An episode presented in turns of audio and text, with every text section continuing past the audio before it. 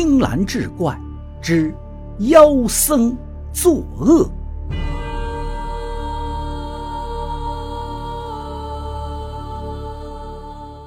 话说明万历年间，河南有个书生名叫王子清，写的一笔好字，尤其酷爱临摹名家书法，那写的是惟妙惟肖，十分的有才华。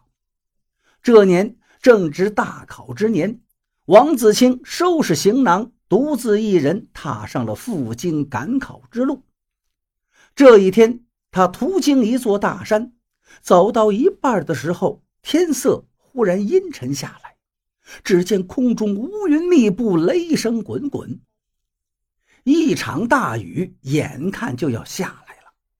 在这荒山野岭，人迹罕至，根本就没有避雨的地方。王子清便加快脚步，希望能找到个山洞，暂时躲避一下。大约走了一里路，山洞没找着。不远之处倒是出现了一座寺庙，王子清便向那寺庙疾步赶去。此刻，豆大的雨点已经砸了下来。走到寺庙大门口的时候，不知道怎么回事他就感觉一阵刺骨的阴冷从寺庙里传了出来，他不禁打了个冷战，心里隐隐觉得有些不安。这炎炎夏日。怎么会有感觉刺骨的凉意呢？正在此时，庙门缓缓打开，有一个老和尚从里面走了出来。只见他身披袈裟，手持禅杖，看样子应该是这庙里的方丈。他见到王子清站在庙前犹豫不决，热情地走了过去，说道：“阿弥陀佛，这位施主。”马上就要下大雨了，赶紧请到寺中躲一躲吧。王子清抬头和老和尚的目光对视了一下，就觉得一阵寒意涌入心头。不知怎的，他觉得这老和尚的眼睛十分空洞，没有一丝生机。王子清连忙摆手道：“多谢师傅好意，我急于赶路。”就不打扰了。说完，抬腿要走。老和尚一把抓住他的胳膊，笑道：“还是进来歇会儿吧，一会儿被雨淋了会生病的。”见老和尚如此热情，王子清不好意思再推脱了，便和他一起走进寺庙。刚迈进寺庙大门，老和尚便把门给关上了。王子清向四周环视了一番，发现这里的一切都是死气沉沉的，他的心里又开始打鼓了。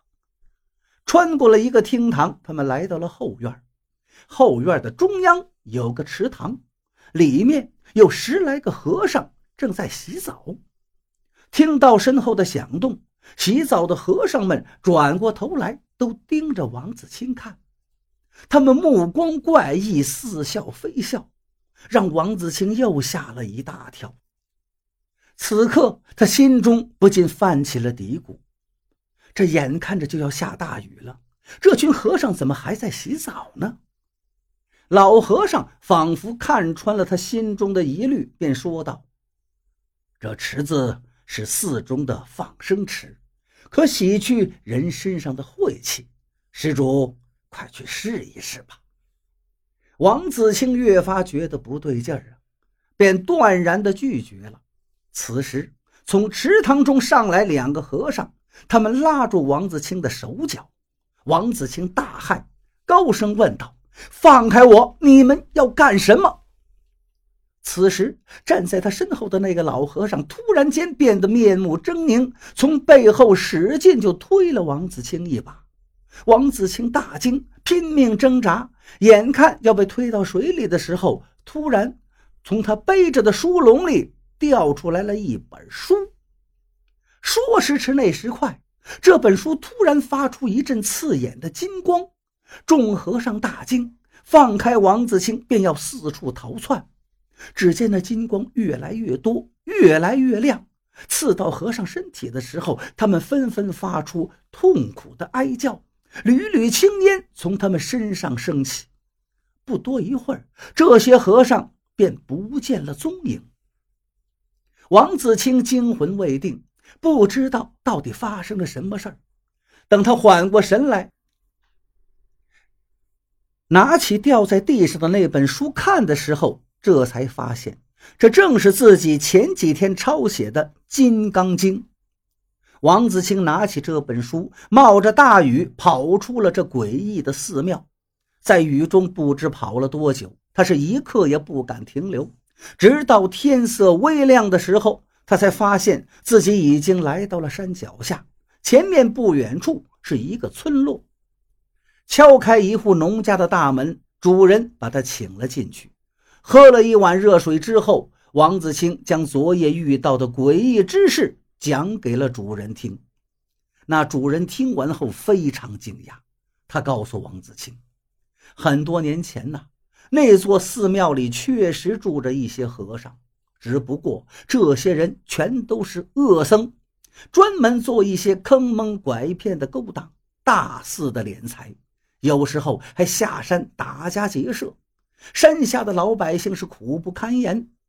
那个方丈更是一个恶人，他不仅敛财，还强夺民女，是一个十足的强盗啊！王子清问道：“那我昨天遇到的，不正是他们吗？”主人却摇了摇头道：“这些和尚全都已经死了。前些年，他们一伙和山上的另一伙强盗因利益之争起了冲突。山上的那伙强盗在某个夜晚突袭寺庙，把那些和尚全都杀死了。他们的尸体就在寺内暴晒着。”没人愿意替他们收尸，没想到这些恶僧成了鬼，还想着害人，真是可恶至极。天光大亮之后，这个人又召集了不少村民，决定和王子清一起再去那个寺庙看看。众人浩浩荡荡来到寺庙前，王子清发现这里的景象和昨天自己的所见已经截然不同。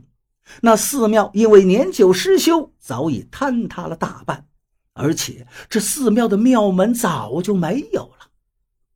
众人走进庙中，发现大门不远处有一具尸骸，从其穿戴可以看出，这就是那个方丈。